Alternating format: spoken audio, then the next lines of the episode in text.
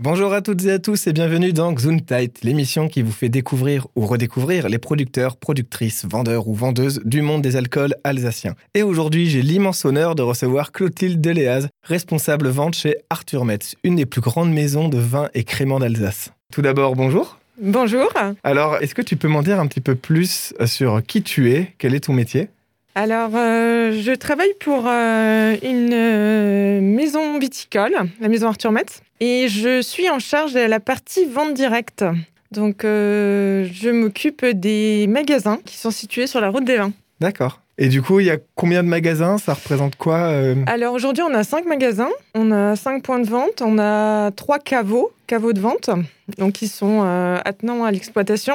Et on a deux magasins, vraiment deux shops euh, en, centre-ville. On en a un à Ribeauvillé et un à Colmar. D'accord. Après, Arthur Med, c'est également trouvable dans beaucoup de supermarchés. Ça, du coup, c'est quelqu'un d'autre qui s'en occupe Oui, parce qu'on est une grosse structure. Donc, on est, euh, il y a plusieurs euh, services qui sont dédiés à des canaux de distribution. La grande distribution, c'est c'est une personne qui s'en occupe. Il y a une direction commerciale. Il y a aussi de l'export il y a du CHR, donc tout ce qui est hôtel, restaurant, grossiste. Là, on a effectivement une autre équipe euh, qui s'occupe de cette partie-là. Et donc moi, je m'occupe vraiment exclusivement de la partie euh, vente directe. Donc nos clients, ce sont principalement des particuliers qui viennent dans nos magasins. D'accord. Est-ce que tu peux me raconter aussi un petit peu euh, l'histoire de la maison? Parce que c'est une maison qui a une grande histoire quand même C'est une maison qui a une grande histoire. C'est une entreprise euh, familiale. Hein. Arthur Metz, pour beaucoup de gens, c'est une marque, mais c'est avant, tout, euh, avant tout une histoire familiale, puisque Monsieur Arthur Metz a existé. Hein. Euh, donc c'est une, une, une histoire qui démarre en, 1904. Hein. C'est les parents de Monsieur Arthur Metz qui ont fondé la société. Et cette société, elle a, elle a grandi. Au départ, les parents de Monsieur Arthur Metz étaient basés à Paris et commercialisaient énormément de vin à des brasseries parisiennes. Et ensuite, à partir de 1972, il est revenu donc euh, à Epfig, donc en Alsace, parce que le décret a changé et on a été obligé. C'est à partir de 1972 que la mise d'origine, c'est-à-dire la mise en bouteille en Alsace, est devenue obligatoire. Et donc, il est revenu euh, dans son village natal d'Epfig pour euh, construire euh, cette société qui a grandi, qui a grandi. Et, euh, on, voit, ça du coup. et elle a été, donc Monsieur Arthur Metz a, vendu la, société en 1991 à une autre famille viticole, la famille Elfrich, qui est à la tête d'un groupe vitivinicole important, les Grands Chais de France. On n'en entend pas beaucoup parler, mais c'est c'est un groupe familial alsacien qui est basé à Petersbach. Il avait besoin de retourner en Alsace parce que la mise en bouteille était nécessaire pour l'appellation d'origine contrôlée Exactement. Donc l'appellation d'origine contrôlée a été euh, mise en place en 1962. Et la mise d'origine, donc la, mise en bouteille obligatoire dans la région de production, ça date de 1972. D'accord, très bien. On pourra revenir euh, sur ça un petit peu plus tard. D'abord, du coup, quel est ton parcours et comment est-ce qu'on fait euh, ce métier Alors, comment on fait ce métier? Eh bien, un peu par hasard. Hein. Parce que moi, j'ai une formation juridique. D'accord. J'ai travaillé, étonnant. et c'est étonnant, j'ai travaillé pendant quelques années euh, dans le milieu du notariat. D'accord. Donc, euh, je ne suis pas issue d'une famille de viticulteurs et c'est un peu, euh, c'est un peu par hasard que j'ai découvert donc le milieu viticole. C'était une opportunité. J'ai, j'ai pu intégrer une mission au Conseil interprofessionnel des vins d'Alsace qui est basé à Colmar dans le service des relations publiques. Et donc, j'ai découvert le, vignoble alsacien euh, au travers de cette expérience qui a duré, euh, qui a duré six ans. Et j'ai pu aussi passer des diplômes de dégustation, hein, ce qui m'a Des diplômes de dégustation Oui, ça existe. Ça, existe. ça existe. Il y a trois degrés. Et euh, donc, j'ai pu effectivement apprendre le, métier et surtout découvrir le vignoble, les différentes appellations, les cépages, les terroirs. Voilà. Avant d'intégrer donc la maison Arthur Metz en 2012. Ensuite, comment est-ce qu'on fabrique des vins, des, créments? Comment est-ce qu'on les fabrique Comment est-ce qu'on les fabrique Question un peu, euh, un peu de base, mais euh, que j'aime bien poser quand même. Euh, c'est une grande question. il y a plein de choses à dire. mais, le principe, c'est effectivement de, presser les raisins. Et c'est le, sucre, c'est la fermentation qui va transformer le sucre en alcool. C'est le principe. D'accord. Voilà. Et du coup, voilà, je voulais revenir un petit peu sur ces questions d'appellation d'origine contrôlée. Oui. Comment est-ce qu'avec simplement du vin, on peut avoir autant de cépages différents? Que du coup tous les cépages alsaciens Comment est-ce qu'on peut faire du crément? Parce qu'on ne part quand même à la base que euh, d'un seul fruit. Oui. Comment est-ce qu'on en Il y a des variétés différentes, euh, comme dans pas mal de fruits, euh, les pommes, les quetchs, vous avez euh, des dizaines de variétés différentes. Mhm. Et ben dans les raisins, c'est pareil, vous avez des dizaines, des centaines de variétés différentes. Mhm. Et en Alsace, on a la chance effectivement d'avoir une biodiversité végétale incroyable. Et donc on a pas mal de cépages, on a sept cépages principaux et on a euh, plein de cépages euh, qui sont plutôt méconnus. D'accord. Lesquels, par exemple? Et ben, par exemple, le Savagnin rose, qui est la base euh, du Klevener de Heiligenstein, Oui. par exemple. voilà. Mais on plante également du chardonnay. Ça, on ne sait pas forcément. Donc, il, euh, le chardonnay ne rentre pas dans l'AOP Alsace, mais par contre, il rentre dans l'élaboration des créments. Il est autorisé Mhm. pour l'élaboration des créments. D'accord. Euh, vous avez des cépages comme le chasselas, qui sont des, des vieux cépages, mais qui sont méconnus. Un ou peu oubliés. Oui, un peu oubliés, oui. oui. Et justement, dans un milieu où la tradition est aussi euh, importante, avec du coup ces appellations d'origine contrôlée, euh, tout ça, est-ce qu'il y a encore euh, une place pour l'expérimentation, pour la nouveauté, pour tenter des choses? Ah ben oui, bien sûr. je crois que l'i- l'innovation, c'est important. C'est ça permet aussi de se poser des questions, d'agiter de nouvelles idées. Donc oui, c'est important, évidemment. chez, euh, chez Arthur Met, par exemple, vous avez des, des vins un peu spéciaux. Alors c'est vrai ça. que ça fait maintenant euh, quelques années. C'est pas nouveau, mais euh, on en fait de plus en plus. On fait des vins d'assemblage.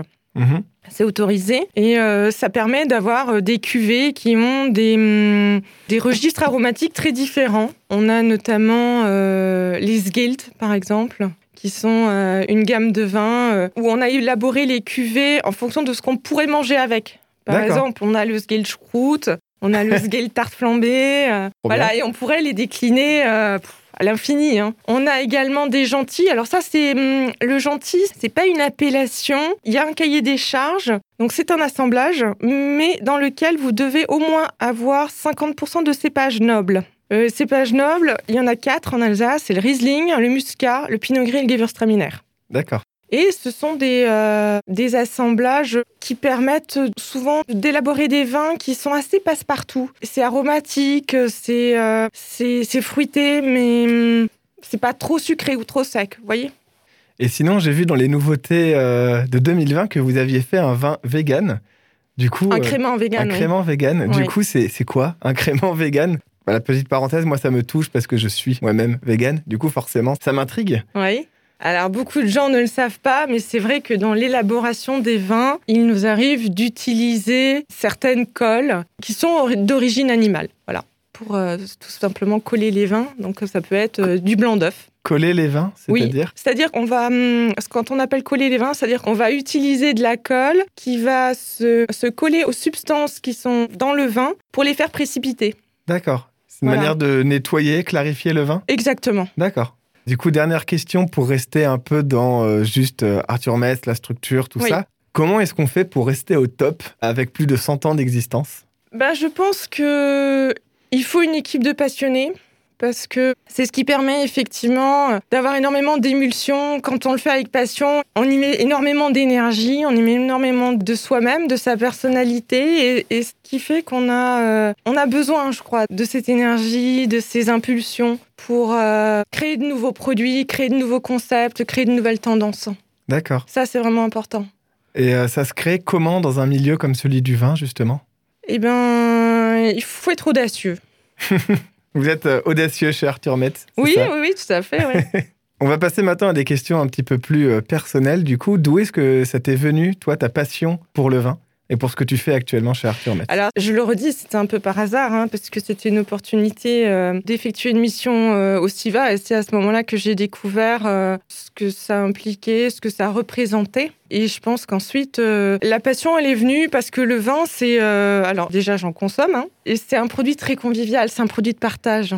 Moi qui suis épicurienne, c'est venu tout naturellement.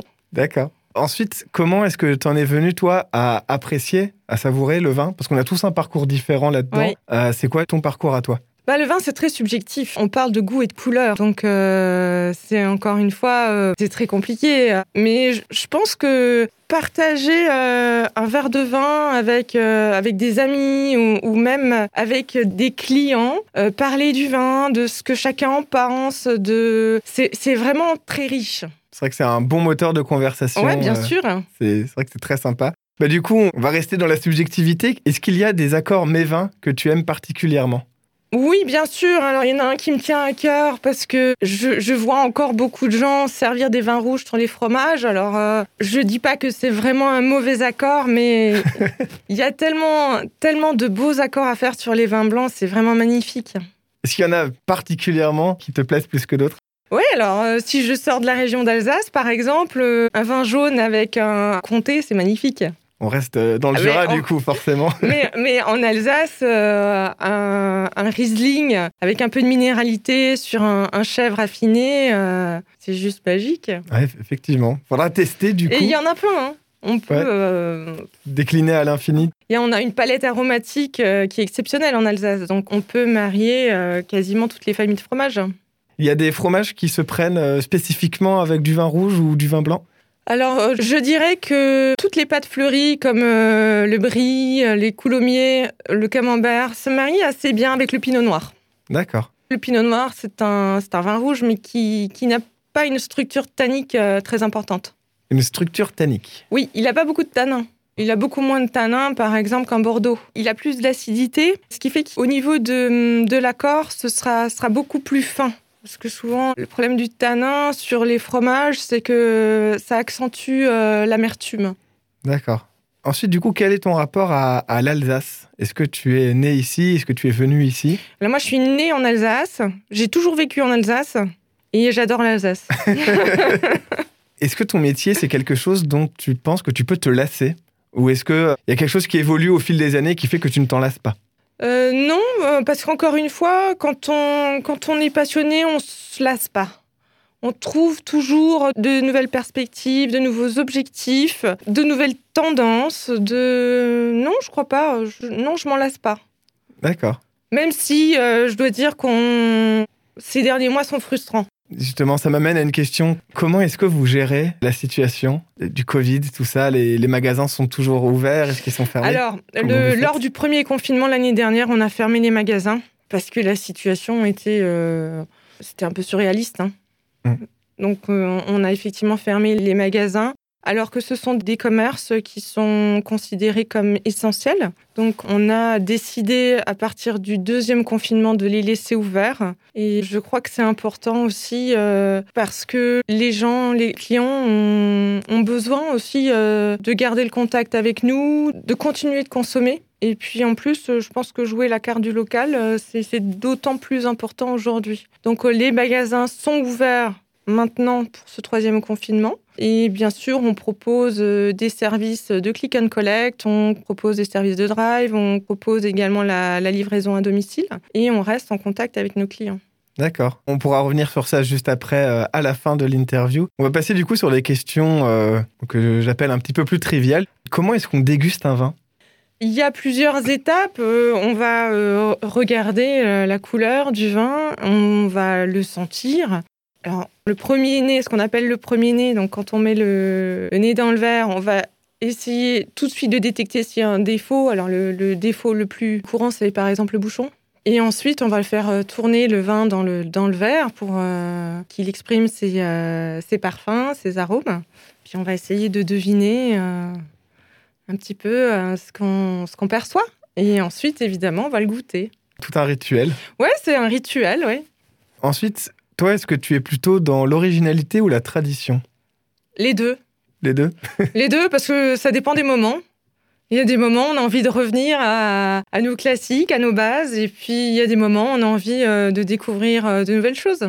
Ensuite, si tu avais un produit à présenter à quelqu'un qui souhaiterait découvrir Arthur Metz, alors vous faites beaucoup de choses, je le sais. On fait beaucoup de choses, mais on... oui, on fait beaucoup de choses. Mais euh, admettons quelqu'un qui maintenant dit, euh, voilà, je ne m'y connais pas en vin, je souhaite découvrir. Qu'est-ce que tu lui conseillerais? C'est une question difficile. Je sais, mais j'aime bien la poser. C'est une question difficile parce que ça va dépendre aussi de ses goûts. Mhm. et puis de ses habitudes de consommation, de ce qu'il mange par exemple, de ce qu'il a l'habitude de manger. Si, euh, si il est plutôt sur des choses euh, plus sucrées, plus salées, plus ça dépend. Mais je dirais que, allez, pour commencer, je vais mettre un crément parce que c'est un, un produit festif, euh, c'est, on, on le sert généralement à l'apéritif, donc euh, avant le repas. Et si je dois conseiller un crément, je lui conseillerais le perle noir. D'accord. C'est mon préféré, c'est mon chouchou. Eh bien, notez, cher auditeur, le, le perle noir de chez Arthur Metz. Mais en tout cas, c'est quand même une bonne nouvelle euh, que tu aies du mal à répondre à cette question. Ça veut dire qu'il y en a pour tous les goûts. Et il y en a Euh, pour tous les goûts. On a une palette qui est très très large. On en a euh, beaucoup. Alors pas qu'en crément. hein. On est aussi euh, très pointu dans, dans le vin et on a une gamme de vins qui est très très large. Et du coup, bah, ça m'amène à la question suivante. Où est-ce qu'on peut trouver vos produits? Alors, on peut trouver nos produits évidemment en grande distribution, mais on va pas trouver tous les produits. Et bien sûr, on a un caveau de vente à Marlenheim, à l'exploitation. Et là, on a un magasin qui est ouvert euh, du lundi au samedi et où vous pouvez découvrir et même euh, goûter les vins. D'accord. Et du coup, euh, la dernière question. Le dernier verre, c'était quoi? Le dernier verre que j'ai pris? Oui. Euh, alors, c'était ce week-end. Ah, c'était un pinot noir Rosembourg. Alors, Rosembourg, c'est un lieu-dit qui est dans le Haut-Rhin, Mhm. euh, près de Rigvire. Et c'est un pinot noir qui est issu d'une de nos propriétés, puisque Arthur Metz, c'est une maison de négoce. Donc, on est avant tout euh, producteur négociant, c'est-à-dire qu'on a des, partenariats avec des, des vignerons qui sont apporteurs de raisins. Mais on est aussi nous-mêmes vignerons, c'est-à-dire qu'on Mhm. est propriétaire de- d'un peu plus de 80 hectares de vignes. Donc on a deux propriétés dans le Bas-Rhin et deux propriétés dans le Haut-Rhin. Et donc le Rosembourg, c'est un vin qui est issu d'une propriété, le domaine du moulin de Dusenbach, euh, qui est à Ribeauvillé et qui a fusionné avec le domaine viticole de Colmar. D'accord, très bien. Voilà. Eh bien, merci beaucoup. Bah, merci Voilà. à toi. Vous pouvez retrouver Clotilde à sa boutique à Marlenheim et vous pouvez retrouver les produits Arthur Metz dans de nombreuses boutiques et points de vente. Vous pouvez également trouver toutes les infos sur leur site internet www.arthurmetz.com. Avec autant de choix, impossible de ne pas trouver ce qui vous plaît. Mais je vous rappelle que l'alcool reste à consommer avec modération. Gesundheit, c'est fini pour aujourd'hui, mais vous pouvez nous retrouver sur le site de Radio Arc-en-Ciel pour écouter les épisodes précédents. Mais la suite arrive, alors à très bientôt.